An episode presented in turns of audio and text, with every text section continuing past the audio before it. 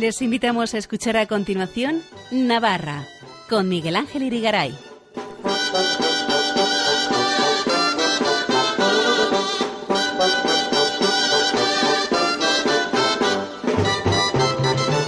Muy buenas noches amigos oyentes de Radio María, bienvenidos a este programa Navarra en su edición del lunes 28 de agosto de 2023 en la que vamos a hablar y repasar algunos momentos vividos esta última semana en Pamplona durante la décima edición del Festival Flamenco on Fire. Luego vendrá el NLH con sus jotas y finalizaremos con nuestro experto en historia, costumbres y tradiciones de Navarra, Fernando Gualde, quien nos hablará del desván, el Sabayao, de su casa en Isaba, en el Pirineo Navarro, convertido en un verdadero centro etnográfico y cultural gratuito para disfrute de todos. No se lo pierdan, empezamos.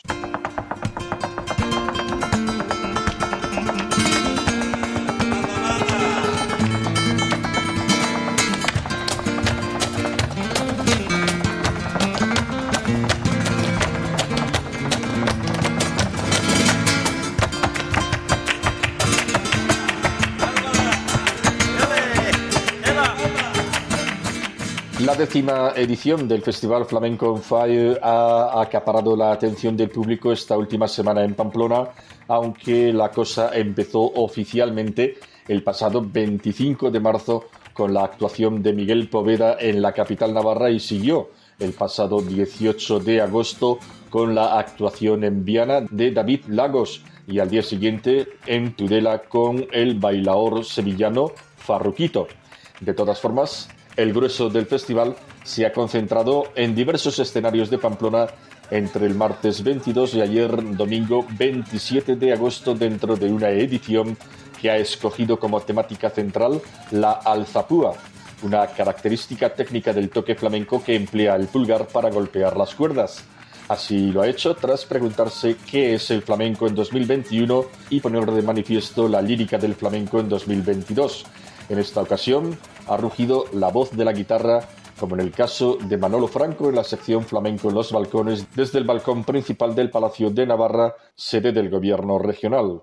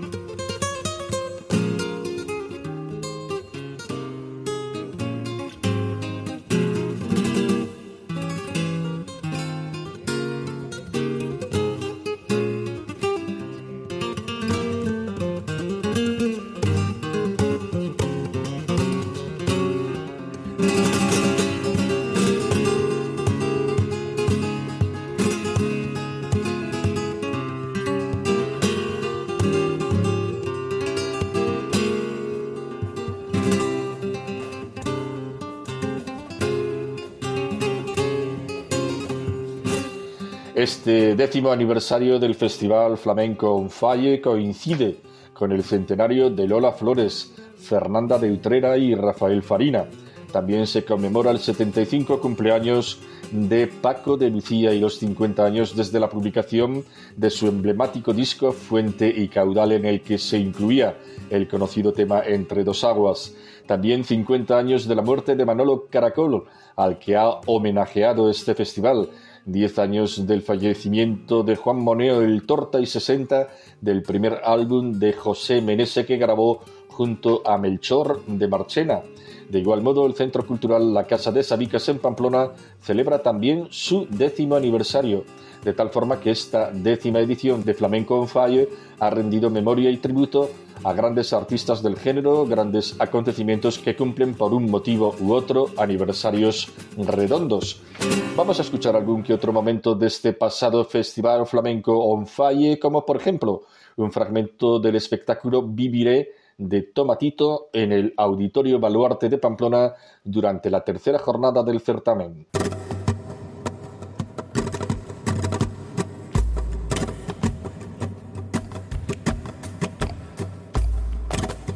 Ole, tomate.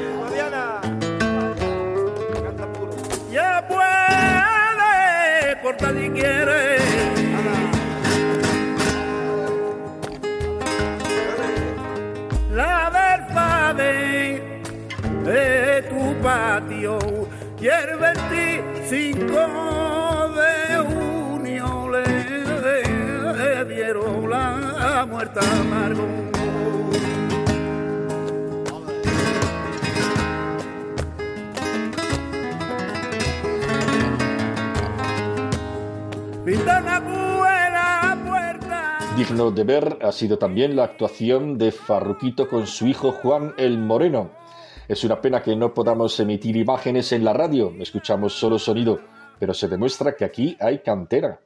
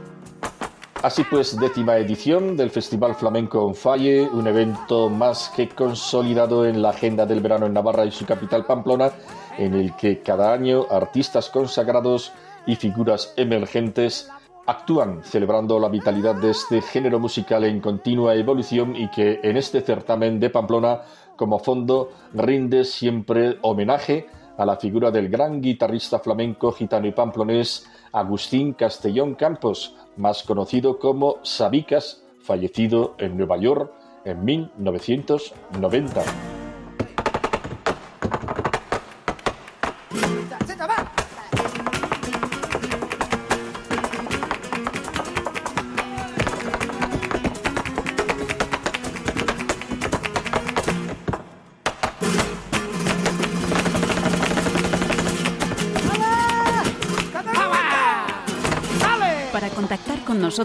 Escribe un correo electrónico a navarra@radiomaria.es. Escuchen en Radio María Navarra con Miguel Ángel Irigaray.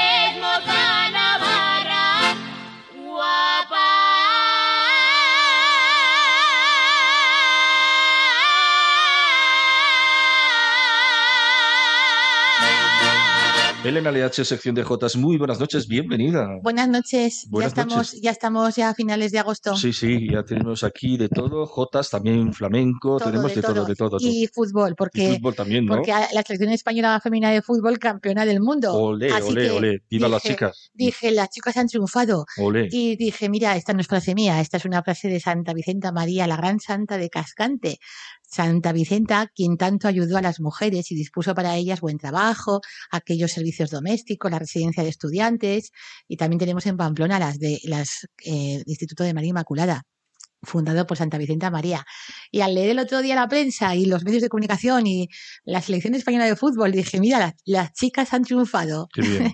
Ujú. Aquí en Pamplona hubo una, una pantalla, eh, se pudo ver una pantalla, en una pantalla gigante instalada en la Plaza del Castillo, gentilizada del muy ilustre Ayuntamiento de Pamplona, y además para valientes que estuvieron allí bajo la sombra de los árboles, eh, pues observando el partido de fútbol, porque luego vi por, por televisión y demás.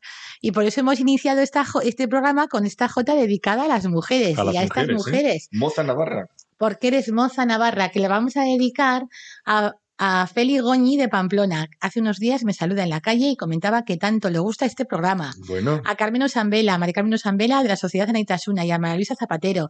Saludos muy cordiales para Conchita Redín de Pamplona, que también le encanta este programa. También a la familia Sainz Jiménez de Pamplona y a, los- y a la familia Martínez de Monteagudo y de Lerín. A Purificación Jaime, religiosa hija de la caridad de Ujue. Y por último, dedicamos a todos los profesores y maestros y maestras que el próximo viernes, día 1, se inician el curso. Ole. A tu hermana y a la mía. Exactamente. A tu hermana Marta. y a la mía Ana Mari. Y también a la familia Huarte, Mila Huarte y familia de Eslava, que deseamos también buen inicio del curso en la Escuela de Idiomas de, de Navarra. Y como decimos, a todo el profesorado. Oye, menudo listado de dedicatorios nos Ay, has sí, traído sí, hoy, ¿eh? El más largo de la historia, sé, puede ser, ¿eh? Puede Pero ser. bueno, así que estamos en plenas fiestas de, de Navarra y hay que recordar, pues, las eh, tenemos a Eduardo Alonso Condelauz que, y la Jota en procesión de Cabanillas, el coro San Roque y la misa Navarra en, honor en, de Jota en Monteagudo. Lorenzo Eza y, Cé- y César Simón, el dúo a San Roque, Alegría Rivera que actúa en Monteagudo y en, y en Covaleda, Soria. Estampa Navarra en Morentin y Mirabeche, Burgos, la Escuela de Jotas de Valtierra, Jota, la procesión de San Ireneo en Valtierra. Alegría Rivera también estuvo en Pancorbo. Voces del Ebro en Llodio. La Escuela de Jotas de Valtierra, la Ronda de Jotas de Valtierra. La Ronda Jotera en Mélida. Begoña Arbonies y su grupo de mariachis que actuaron en Zariquiegui. Voces del Ebro en Quintanilla, San García, Burgos. También tenemos a otra, la Escuela de Jotas de Mendavia en la procesión de Mendavia. Voces del Ebro en Noain. La Escuela de Jotas de Ribaforada, Ronda de Jotas en Ribaforada. Raúl Palacios y Alex Espinosa estuvieron actuando en la procesión de San Bartolomé en Marcilla, la Escuela de Jotas, Voces de Navarras en la Puebla de la Barca, en, la- en Álava, en El Busto, en Zorraquín, en Rioja, en Magaña y en Sada. Y también la Escuela de Jotas de Murchante también realizó una, una ronda de Jotas, Voces Navarras en Legaria, Estampa Navarra en Aguilar del Río Alama. Estos son noticias de grupos folclóricos que voy buscando por, por, por ahí, por medios de comunicación y demás. José Antonio Pérez Caro y Félix Gracia J. en Buñuel, Acordes Navarros en Abarzuza. Y, en fin, pues un, una, pues un montón de noticias. Oye, También en Aoiz actuó el, eh, este, mm, ¿cómo es? Este Rafa Uraballen y, y Marisa Burgos en, en la procesión de, de Noain, de, de Aoiz. De. Exactamente, pues es muy bonito. Y, y también pues las fiestas de, de toda Navarra. Claro, claro. Y ¿eh? Donde la Jota es protagonista siempre, ¿no? O casi sí, siempre. sí. Por ejemplo, el día 26 de agosto, sábado, hubo en Peralta el séptimo día del pimiento cucón. Hubo pasacalles, degustaciones, actividades infantiles y la rondalla de jotas. Así también. Sí, sí, o sea que, y también, bueno, eh, hay que mencionar el día histórico, el chupinazo de Jotas en Tafalla. Así. Allí estaban en, en, la, en el balcón principal Carolina González, directora de la Escuela de Jotas de Tafalla, Lorena Jiménez, su hija, Elena Sota y Marisa Mena. Y, y hubo una ronda de Jotas, me comentaba Alberto Gurrea, que igual luego escuchamos alguna de sus Jotas grabadas, eh, que estuvieron actuando en la ronda de Jotas las hermanas Sota, Marisa Mena, Antonio Jiménez de Vagues, de Bagüés, eh, de Bagués, mm, Joseba Montesinos, Marisa Urdín, José Charte, Carolina González y Alberto Gurrea. Y también el día 14, el día 14 víspera de la Asunción, del día de la Asunción, el recital en el centro cívico, que hubo un día precioso, una tarde preciosa, acompañamiento rondalla tafallesa y Carolina González su directora, quien me animó a participar en el festival y ahí estuve cantando un poco con ella. Ah, sí, cantando. Súper bonito. Fenomenal. Y estuvo la gente, o sea, es la gente entregada, el público entregado. Estaban de fiestas y dije, bueno, pues ala, me propone ella cantar la Jota eh, de Lizarraga cuando te marchas al campo, del maestro de José Lizarraga de Añorbe, cuando te marchas y al campo. Y, y la verdad es que súper bonito y súper bien.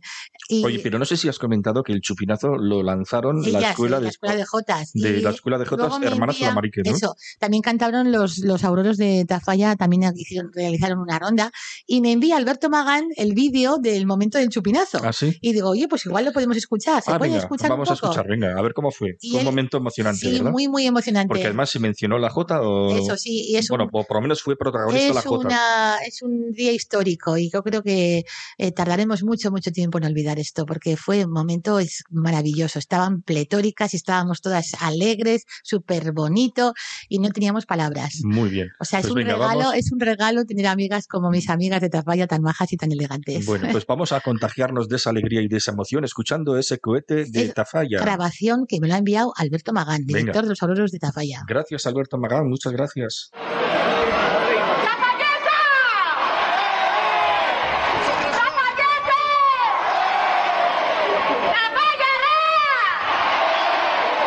¡Que la Jota siga presente en nuestras fiestas! ¡Viva la Virgen de la Asunción! ¡Viva! ¡Viva San Sebastián! ¡Viva! ¡Viva Tafalla! ¡Viva! ¡Hola Tafalla! Bueno, estupendo este inicio de las fiestas en Tafalla, Elena, y de la alegría de ese inicio de fiestas tenemos que ir a la tristeza Pues, de comentar un obituario, Sí, ¿verdad? de don José Olaverri Vizcarret, del grupo Los Hermanos Olaverri, que falleció el, 15 de, el día 15 de agosto a los 95 años de edad en Pamplona. Los hermanos Olaverri fueron los primeros joteros que interpretaron las jotas del maestro Turrillas, Las Espigas de Oro, Alegría Sanferminera, Gallarre con su garganta. Nacidos en el pueblo de Ezcaba, vivieron en Astrain. Han dejado los hermanos Olaverri un gran legado y una forma de cantar la jota muy, muy bonita. Es el cantar de la jota muy parecido a los iruñaco. Y los Olaverri siempre en el recuerdo. Descanse en paz para siempre, José Olaverri. Y ya que estamos hablando de los iruñaco, Ah, sí, pues estos días pasados que hemos sufrido tantísimo calor en toda España, sí. en el norte el Y calor en húmedo Pamplona, y en Pamplona también, ¿eh? Y claro, entre que la rama se seca, hubo un- una circunstancia, una anécdota, bueno, pues eh, Que aprieta el calor. y la, y la secuoya que tenemos tan elegante en los jardines de la Diputación de Navarra, Sí, una secuoya de, del de metros, de 1800, metros, ya, grandísima. ya, pero de 18 del año 1840 por ahí. Sí, sí, Creo antiquísima. No, no, no conozco yo muy, muy bien esa historia. Creo que algún presidente de la Diputación que se trajo desde América, no sé. Vale, vale. la vale. cosa es que, pues como hizo tantísimo calor, las ramas se desprendieron. Oh, Y hubo ahí pues pena. varios chistes en Pamplona, luego también cayó un árbol. Ah, sí, en el paseo de Sarasate, y ¿verdad? recordé esta jota, cuando una rama se seca es que le aprieta el calor. Claro. Eh, Y cuando se cae, que le no, aprieta espera, más. ¿cómo es le dice la jota? Cuando una rama se seca es que le aprieta el calor. Las raíces lloran por ella, de luto viste la flor. Oh. Entonces dije, oye, pues mira, los iruñacos cantaban esto, y a la internet. Tarara, Y digo, mira, si está aquí. está ahí. Así que vamos a escuchar esa jota. Venga, porque cuando aprieta la calor, los iruñacos nos lo hacen pasar mejor. Eso mismo, ala. Es que me aprieta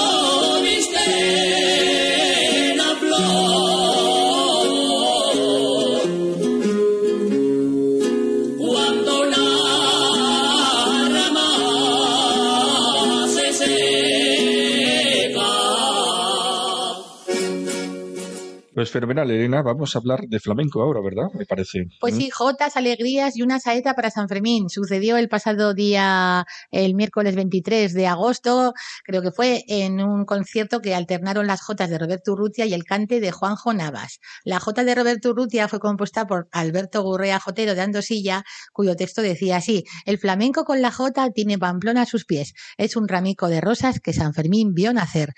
Flamenco Fire, que es un ciclo de conciertos, recitales, balcones, palacios, en el Palacio de Espeleta, que está muy bien, o sea, y que atrae público, atrae turismo, pero yo echo en falta también aquellos certámenes de concursos de, canto, de- el canto era el concurso internacional Julián Gallarre y el concurso de violín Pablo Sarasate, porque de esos, de esos conciertos, de esos concursos, eh, salieron al mundo las voces de María Bayo, las voces de Sabina Puertolas, en el violín Ara Malikian, creo que se, se denomina, se llama así. Y la verdad es que estoy pensando estos días que, que ya al público no hace falta hacerle sufrir.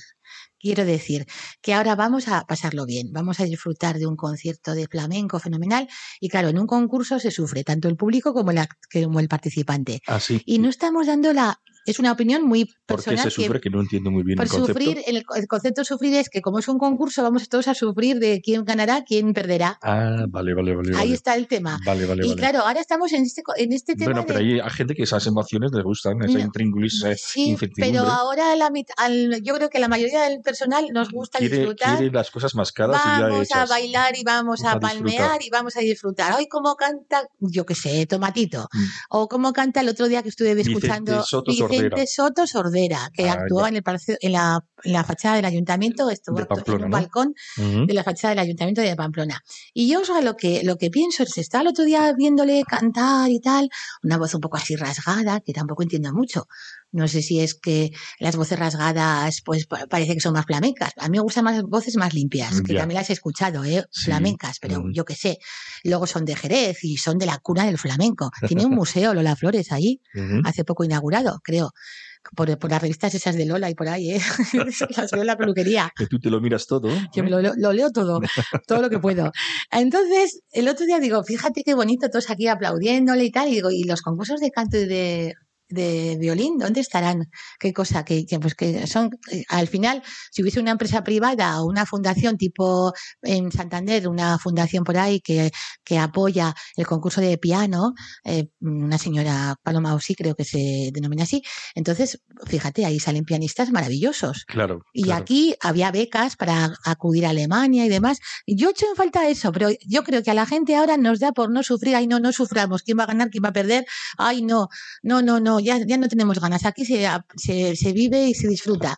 No sé. Y, Ya. yo echo en falta Bueno, un pues poco. nada, tú ya has hecho tu particular reivindicación. Yo, la reflexión bien, de, la ¿eh? maña- de la noche. En la reflexión de la noche de la madrugada. mañana, de la noche, de la madrugada. Estupendo. Reflexión cultural de la noche. Muy bien, muy bien. Muy bien. Y también hay que recordar en Falces las fiestas del encierro del En pilón. Falces, donde los a la- ajos, anda. y de, y de música maravillosa como Pedro Iturralde, ya te acuerdas que fue el saxofonista mayor Sí, del reino, allí en Falces. que Sí, fue sí. además, creo que fue premio Príncipe de la Cultura hace unos an- cuantos años. Sí, no sé qué premio, si Príncipe de la Cultura o otro premio, pero bueno. Sí, premio, sí. Y entonces eh, hubo jotas dedicadas de José Félix Aguirre, de Ana Azcona y de Andrea Aguirre, acompañados por Amador Autor y Manolo Fernández. Jotas compuestas por el párroco don Pablo Amorena. Falsés es una gozada.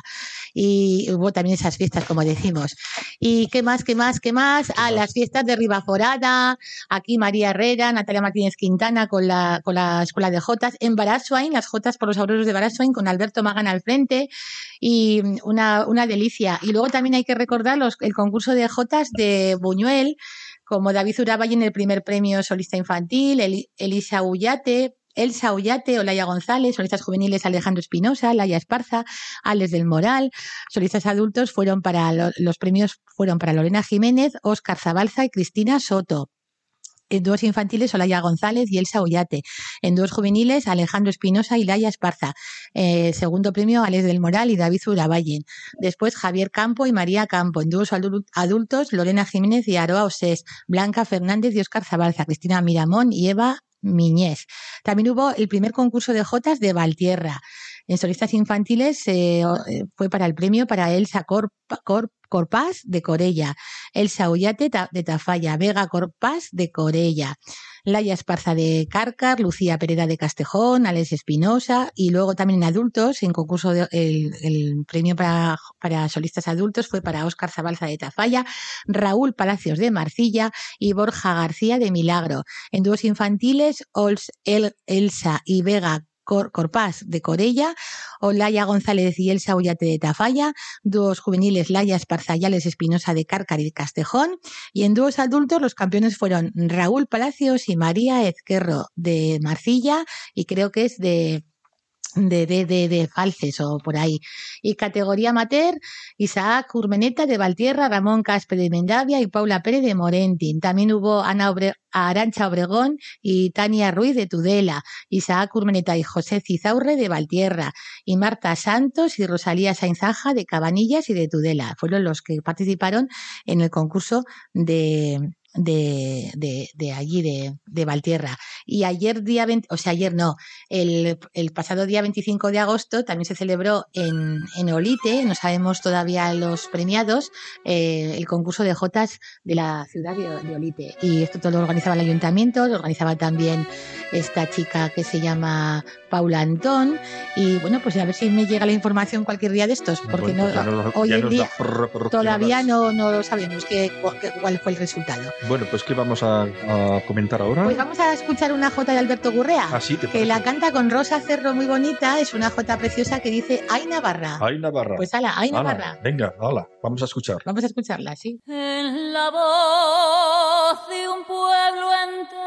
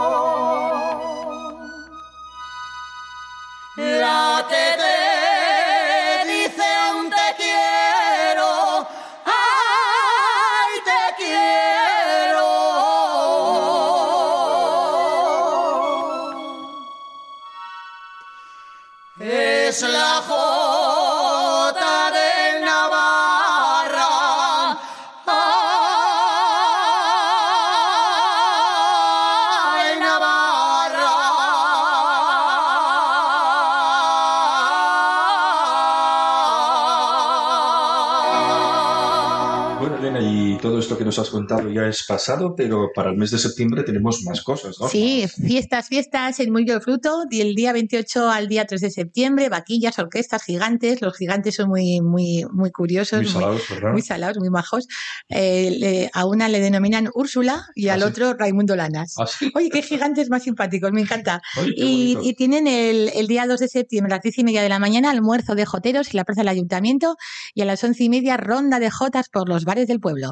Y, y eso, que a ver si, por favor, a ver si, que- es que alguna vez he participado yo en esas rondas de Murillo del Fruto por los bares y la verdad es que entre el calor que hace y tal, al final hay que beber un poco de agua porque no puede ser. Ya, ya. Que, esto- a ver, Dios quiera que no, que no pasen eh, muchos calores. Bueno, bueno. También tienen en Caparroso las fiestas de Santa Fe, grandes orquestas, allí en la zona de bares, Cintruénigo. Y también el 2 de septiembre en Corella, la Jota Expresión de un Pueblo, un espectáculo que recorrerá las manifestaciones de la Jota cantada y de baile con la instrumentación y acompañamiento y a chistulares y gaiteros a las 8 de la tarde en la Casa de Cultura de Corella, que lo organiza el Gobierno de Navarra con la Asociación Navarjota. Y, y como no sabemos quiénes van a actuar y nada, pues tampoco te puedo comentar gran cosa. Bueno, Pero bueno, yo solamente lo anuncio. La J, expresión de un pueblo, con imágenes, con jotas en directo, eh, actuación de rondalla, chistularis y gaiteros, etcétera. Y nos vamos a, a- no, todavía no, Todavía. porque no tenemos Peralta la de la Jota, que tenemos las fiestas la, sema- la próxima semana. Y bueno, pues eh, he preparado un pequeño, un pequeño texto que dice así: Peralta la de la Jota, la de los ajos Corella, Lodosa la del canal, la de las rosas Tudela. De esta manera cantaba Raimundo Lanas, el jotero de Muy el Fruto, el ruiseñor Navarro, quien tuvo como rival y liderazgo de la Jota en aquellos años 30 del siglo pasado al jotero peraltés Demetrio Chueca. En Peralta canta Chueca, en San Adrián el Donato y en la Villa de Andosilla el hijo de Ata- del Atanasio. A Demetrio Chueca se le atribuye la jota que dice a las orillas de la Arga y él, Chueca, eh, compuso Las calandrias cantaban. Lo que pasa que luego llega el temin a, a Raimundo Lanas y él cambia, hace un cambio entre calandrias por golondrinas. Ah, vale, vale. Y Chueca, la rondalla, pues actuaban en Pamplona en las fiestas de la Kermés, que era una tómbola benéfica.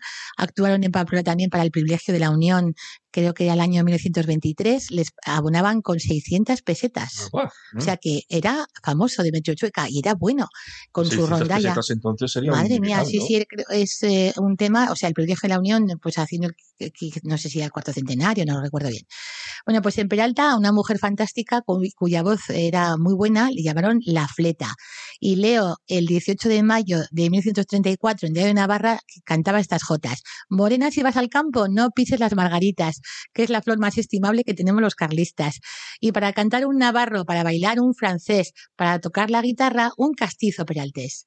Peralta es villa de músicos y compositores. Fermín Garay, Octavio Castillo, Adolfo Larraz, Coral Arlas de Peralta.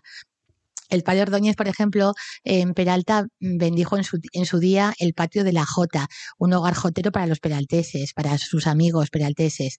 Allí también en Peralta se sucedieron durante muchos años los festivales de Jota Villancico, en la parroquia y ante el altar de la Virgen de Nieva.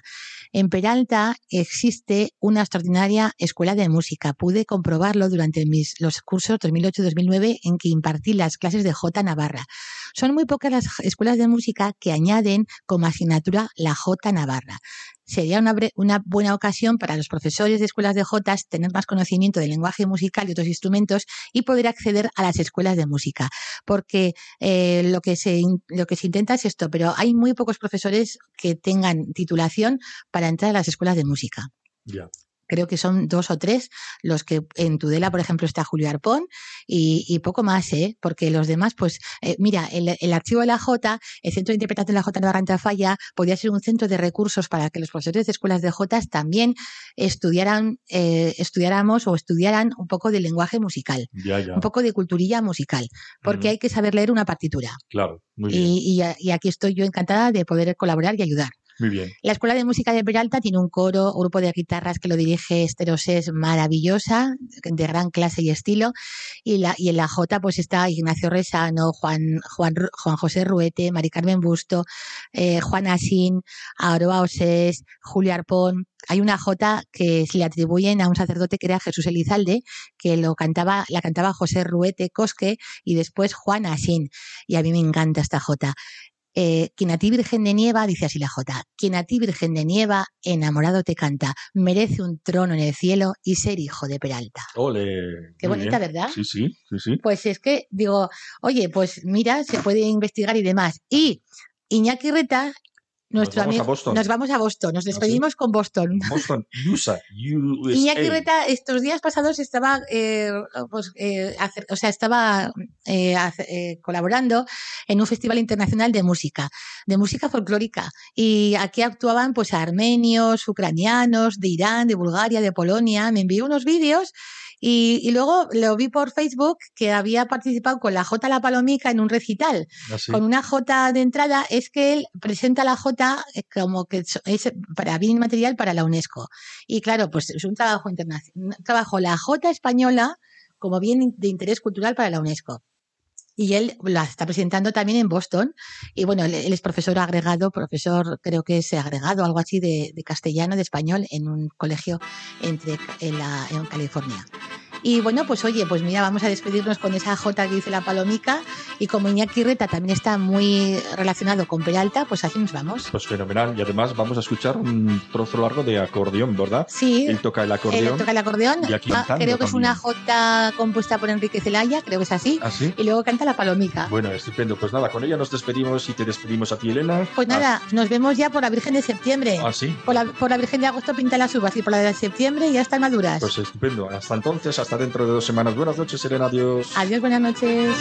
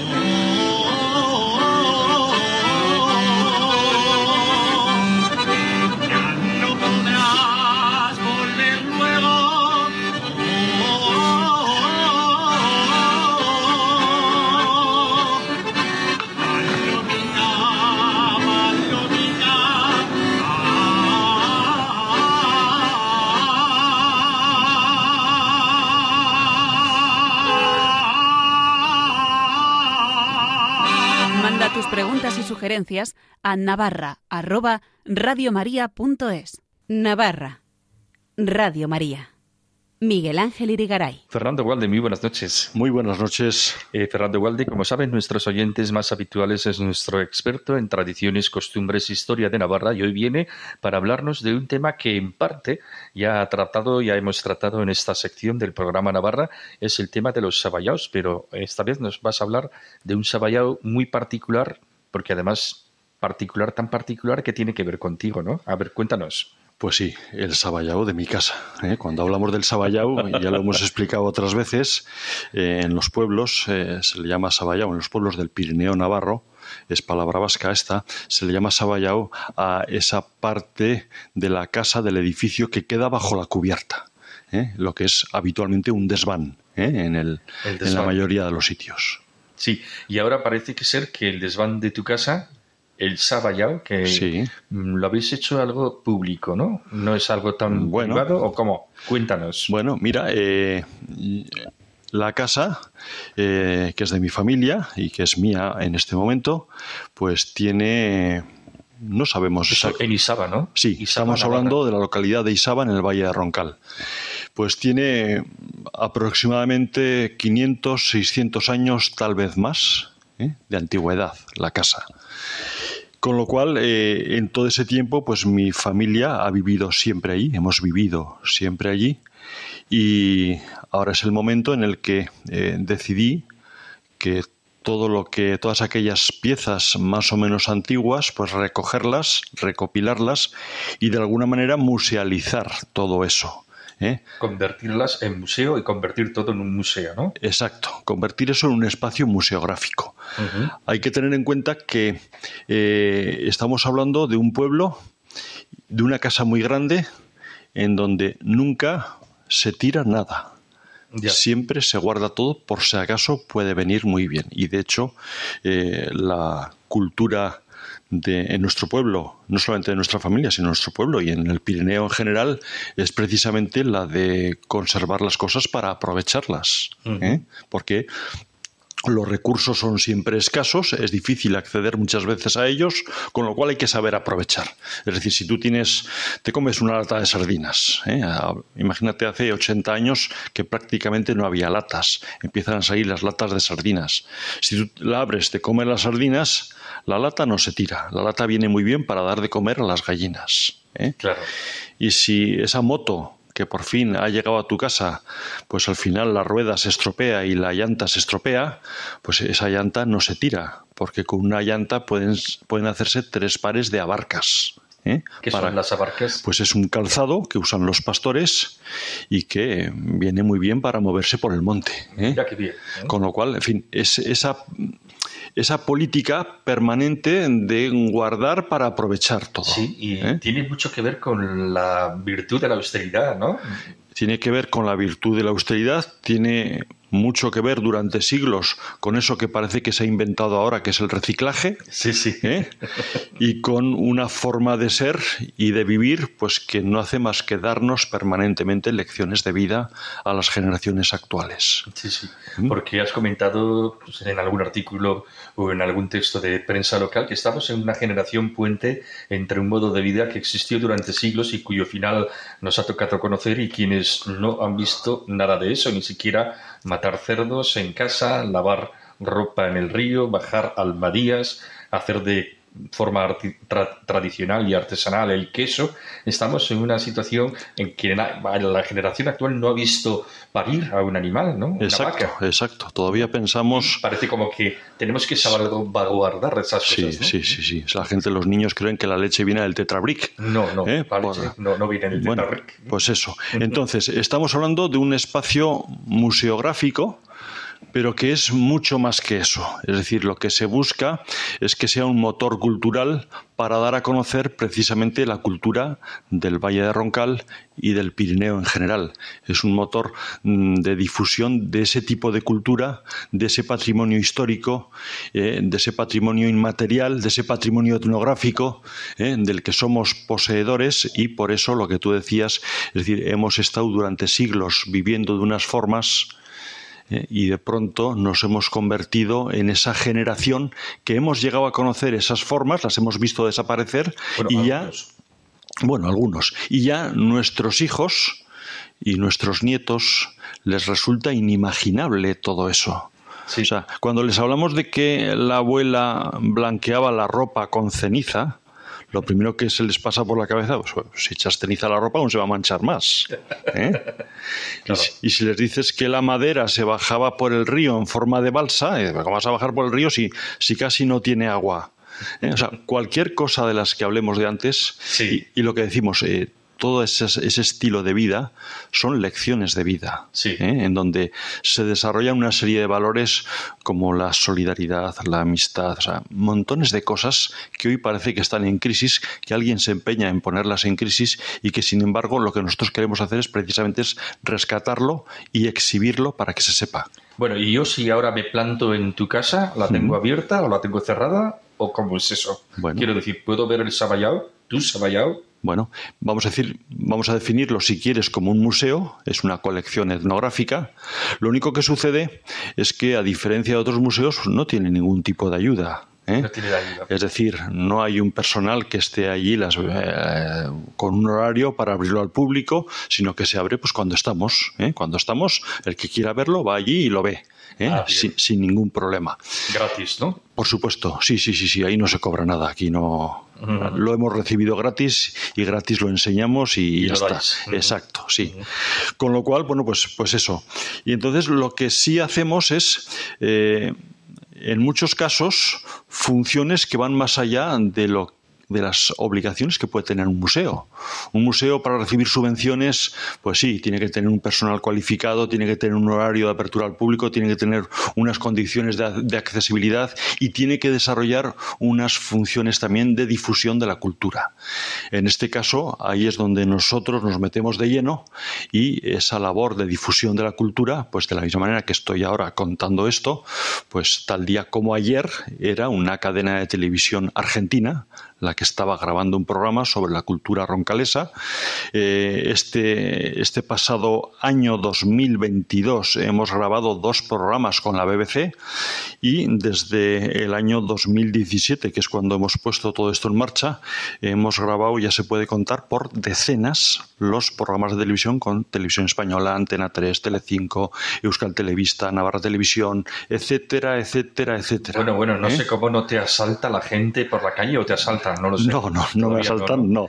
Procuramos ¿Te has pasar. hecho famoso todavía o no te has hecho famoso? Bueno, pu- te- tratamos de pasar desapercibidos. Eh, no se trabaja para hacer famosa una persona ni, ni un nombre siquiera, sino para dar a conocer una cultura, unas formas de vida. Eh, yo siempre digo y he defendido, y, y creo que es importante recordarlo, que no venimos de la nada sino que venimos de una historia y venimos de unos antepasados. Y en este caso lo digo con mucho y sano orgullo, aunque no sé si el orgullo puede llegar a ser sano, pero lo digo con, claramente con orgullo. Y precisamente por eso lo que hacemos es dar a conocer. Muy bien. Oye, y por curiosidad, ¿qué cosas guardas o muestras en ese tu Sabayao? Pues mira, estamos hablando de mi casa. Mi casa es donde fallece mi abuelo. Mi abuelo es la última persona en el valle que viste la indumentaria tradicional roncalesa. Es de las últimas, de las cinco últimas personas que hablan la lengua roncalesa, el euskara roncalés, y es una persona, igual que pasó con mi padre, y antes con él, con mi abuelo, y antes con mi bisabuelo, y antes y antes y antes podríamos ir hasta el hombre de Cromañón, seguramente, que se ha dedicado al pastoreo, a hacer queso, a la transhumancia con el ganado.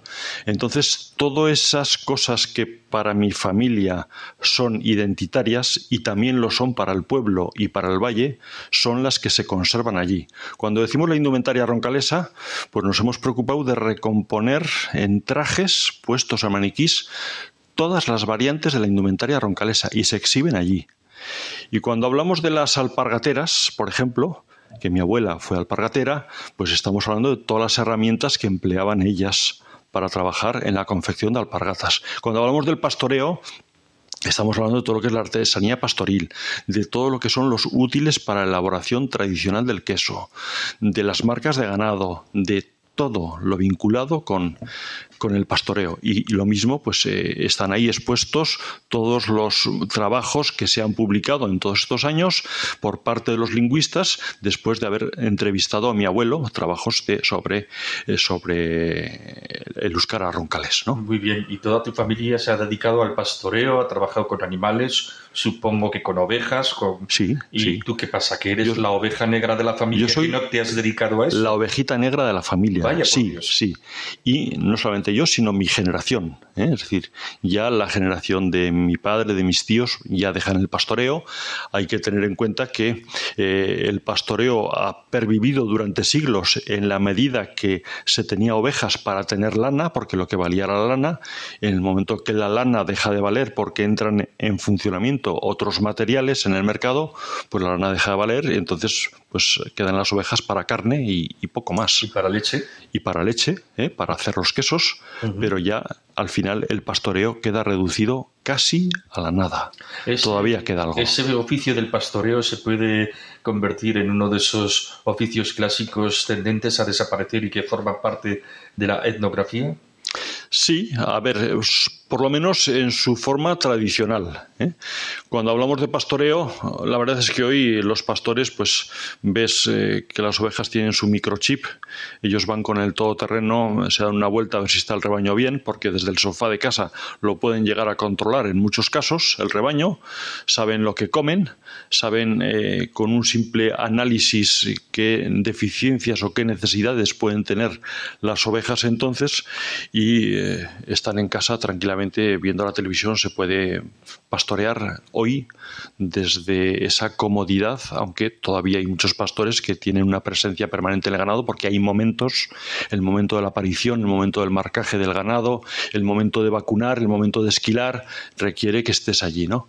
Pero antes no, antes era las 24 horas, los 365 días del año. Bueno, no sé si nos salimos un poquito del tema central del que estábamos hablando, pero el caso es que en tu casa hay una sala en el piso superior, se llama Casa Esandi, Es Andy, sí. y propiedad de tu familia durante siglos, y arriba es. tenéis 90 metros cuadrados plagados de objetos con muchísima historia. ¿no? Sí, es como si fuese un museo etnográfico, que es un museo, además, una colección etnográfica, y ahí está, desde el punto de vista etnográfico, el valor asociado con, o sea, con objetos y elementos de una única casa.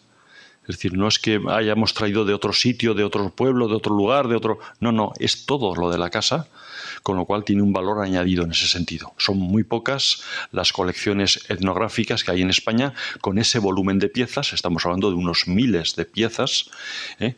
Que pertenecen a una sola casa. Y bueno, grupas por temáticas, ¿cómo lo has organizado? Sí, bueno, pues eh, básicamente está el tema de la indumentaria en un lado que ocupa todo lo que es la, indumentaria tradicional roncalesa, donde no solamente están expuestas eh, todas las variantes eh, hechas ahora de la indumentaria tradicional del Valle Roncal, sino que hay numerosas prendas antiguas expuestas también y todo lo que son los complementos de la indumentaria, es decir, todo lo que es el aderezo de pendientes, collares, las cintas que decoraban el pelo, el cintamusco que se llamaba, en fin, eh, todo lo que es eh, tiene algún tipo de vinculación con la indumentaria, es decir, pues la elaboración de eh, cómo se hacía un par de calcetines desde una oveja, pues todo el proceso, cómo manejaban el uso, el usillo, el torcedor, la rueca, todo ese tipo de cosas. Otro espacio que no sé si lo hemos comentado, no, no recuerdo, es la dedicado a la elaboración artesanal del queso de pastor, ¿no? sí. si lo hemos comentado no. No, bueno, en este caso, pues estamos hablando de 50 piezas antiguas de la casa eh, con las que se elaboraba por parte de mi familia y de mis antepasados el queso roncalés. ¿eh? El queso de roncal ese que hoy tiene la primera denominación de origen para un queso en España, etcétera, etcétera, pues están guardadas ahí. Y aparte tenemos, para contextualizar esas 50 piezas, tenemos 100 más para ver cómo se hace el queso en otros lugares de España. Cómo se hace en Galicia, cómo se hace en Aragón, cómo se hace en Extremadura, cómo se hace en Castilla, ¿eh? cómo se hace en el Pirineo catalán. Pues piezas antiguas también que nos permiten contextualizar y ver la diferencia entre un sistema y otro. Bueno, veo que también tienes por ahí algún que otro cencerro. Espero que no, no estemos nosotros entre ellos, ¿no? Bueno, cencerros hay hasta la saciedad. Hay que tener en cuenta que en casa pues teníamos hasta 5.000 ovejas, cada una con su cencerro, y son muchos los que han sobrevivido. Y además era un ganado el que teníamos que era trashumante. Trashumante quiere decir que cuando llegaba eh, una época del año lo sacábamos del Valle de Roncal, porque el Valle de Roncal se llena de nieve, y lo llevábamos al sur de Navarra o a tierras aragonesas para poder pasar el resto del año. Eh, eso se traduce en que cuando desplazas el rebaño de forma trashumante, al frente del mismo pones unos chotos, unos irascos, para que nos hagamos una idea, un macho cabrío eh, castrado, y, esos son los que van con unos cencerros especialmente grandes al frente porque las ovejas se guían por el sonido de esos cencerros. Saben que tienen que ir detrás de eso. Yo siempre pongo el ejemplo, cuando vemos en el mes de noviembre pasar las grullas que van gritando ahí en forma de V, gritan precisamente para mantener la cohesión. En este caso, esos cencerros tan grandes tienen esa función ¿eh?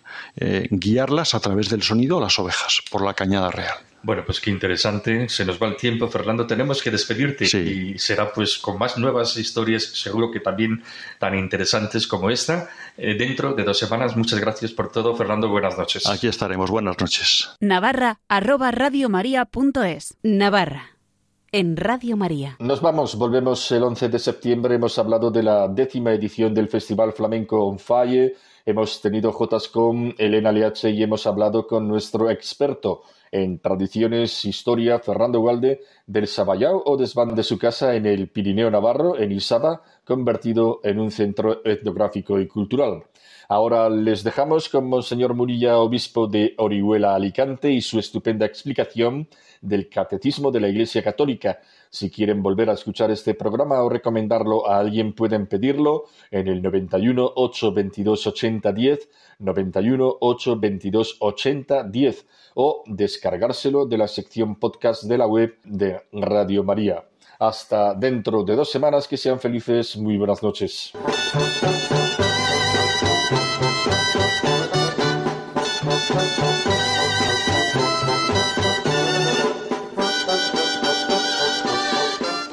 Y así finaliza en Radio María, Navarra, un programa que dirige Miguel Ángel Irigaray.